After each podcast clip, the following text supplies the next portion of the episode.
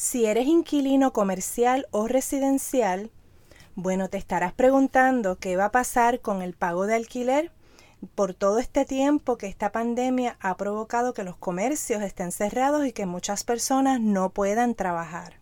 ¿Quién iba a sospechar que la mayoría de la actividad económica, bueno, pues se detendría como ha ocurrido? Cómo van a pagar los comercios sus alquileres y cómo van a pagar los inquilinos residenciales sus rentas cuando no se les está permitido salir a la calle. Las interrogantes son tantas y bueno, de seguro si eres arrendador o arrendatario, ya estás confrontando situaciones que nadie pudo anticipar. Menos aún poder planificar qué hacer cuando la situación mundial y local cambia día a día todos, de una forma u otra, nos hemos visto afectados. Soy la licenciada Melisa Pellicier Ortiz y te comparto hoy varios consejos para lidiar con esta situación inesperada, siempre con la idea de que independientemente del lado en que estés, salgas lo menos afectado posible.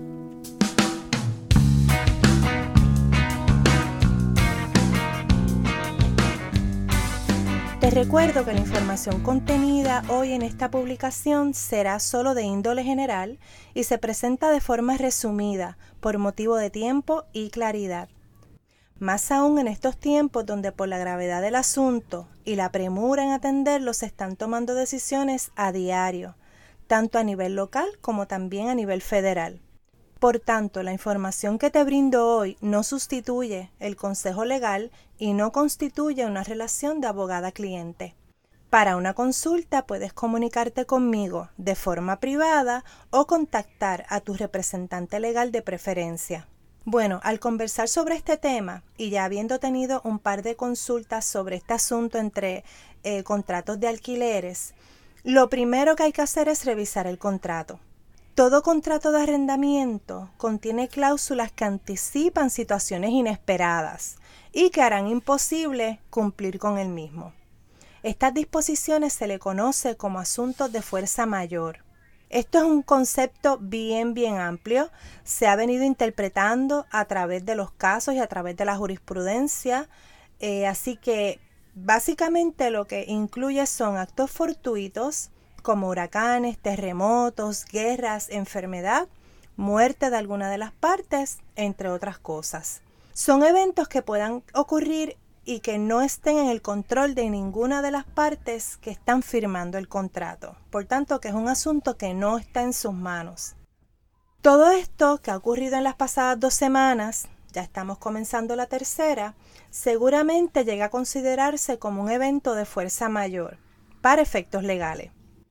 Es por ello la importancia de revisar los contratos de arrendamiento, los que están vigentes.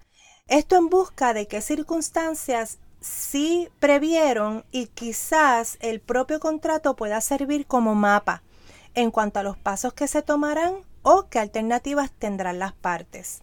Usualmente, ante un evento de fuerza mayor, se excusa el cumplimiento del contrato. ¿Por qué? Porque se hace imposible cumplir con el mismo y que el contrato cumpla su propósito. Pero muchos abogados y abogadas, entrenados ya para anticipar todo posible problema, quizás no pudieron prever o anticipar esto que estamos viviendo con el COVID-19. Por ejemplo, el cierre forzado de industrias, horarios reducidos de operaciones, bueno, y entre otras muchas medidas que se han ido tomando y quizás otras que están por venir. Ante este nuevo escenario, del cual seguro aprenderemos muchísimo los abogados y abogadas, de seguro ya hay contratos de arrendamiento donde las partes han comenzado a invocar esta cláusula de fuerza mayor. Por supuesto, esto dependerá del escenario en que se encuentren. Esto ya sea en el ámbito comercial, también como en el residencial. El asunto es que todavía estamos ante la situación de emergencia, así que como no sabemos hasta cuándo va a durar y no sabemos qué otras medidas van a tomarse, realmente es un poco incierto lo que las partes puedan hacer al día de hoy. En el caso de que no haya una cláusula que atienda a los asuntos de fuerza mayor, o si en ella no se incluyó algo similar a lo que estamos confrontando, las partes tienen alternativas y dependerá de cómo el propietario y el inquilino puedan trabajar estas dificultades, siempre recalcando que la empatía debe prevalecer ante todo, ya que estamos todos en la misma situación. Hemos perdido ingresos de forma alarmante y aún así, como dije antes, todavía el escenario es incierto.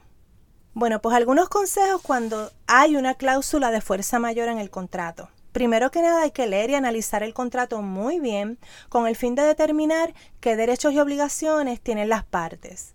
En especial, revisar el contenido de esa cláusula de fuerza mayor. Si la tiene, analizar cuán amplia y específica es para explorar si esta emergencia que estamos confrontando de alguna manera fue prevista. Dependiendo de lo que allí se estipuló, las partes pudieran iniciar conversaciones sobre la invocación de esta cláusula y el cómo mitigar los daños económicos relacionados a ella, por supuesto para ambas partes, porque ambas partes pierden. Si esa cláusula de fuerza mayor se requiere que alguna de las partes se notifique por escrito, asegúrese de cumplir con dicha formalidad.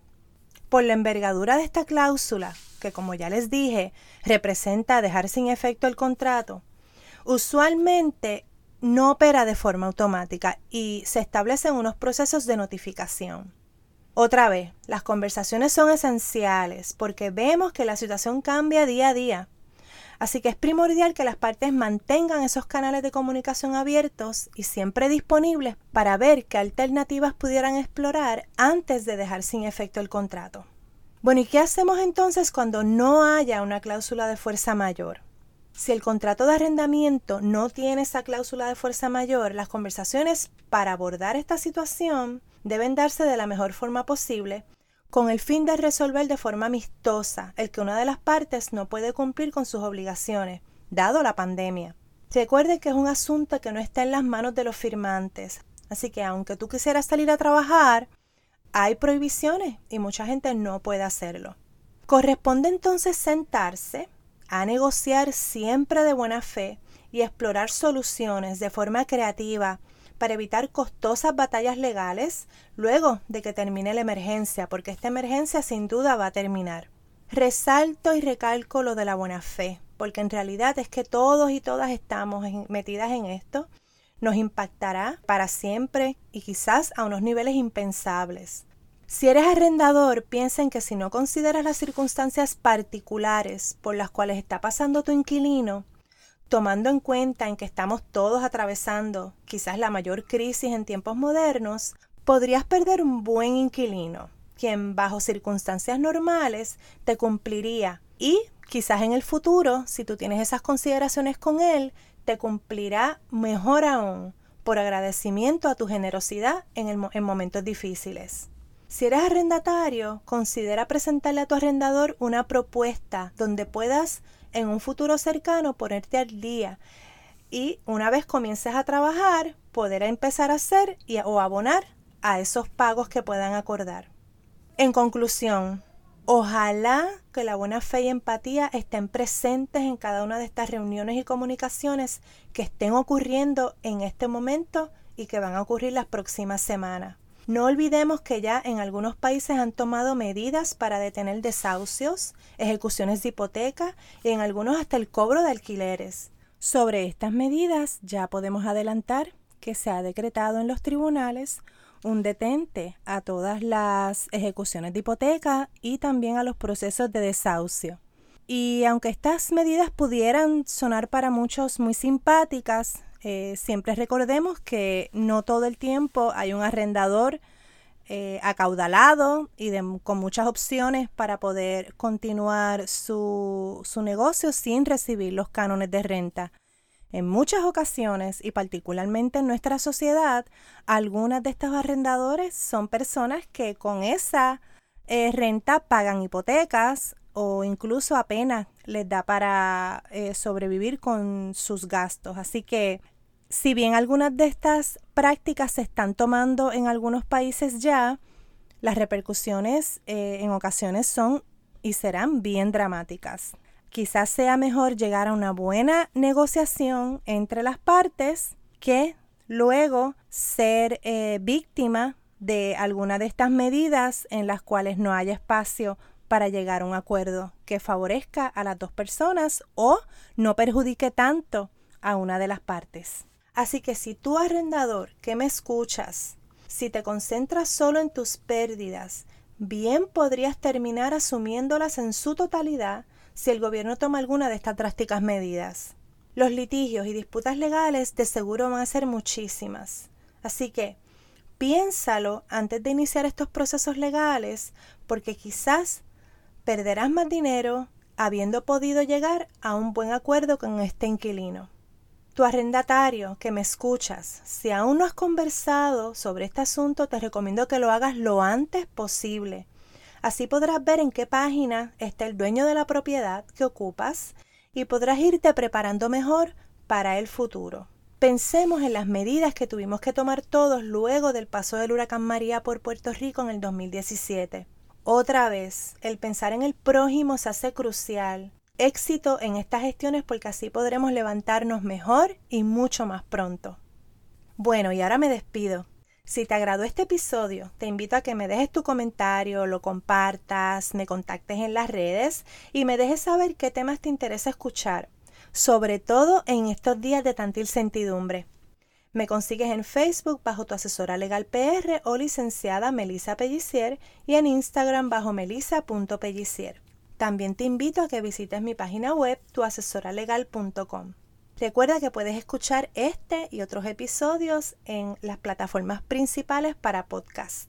Como siempre es un verdadero placer tenerte de oyente y te espero en mi próximo episodio para que hablemos de varios temas entre leyes y café.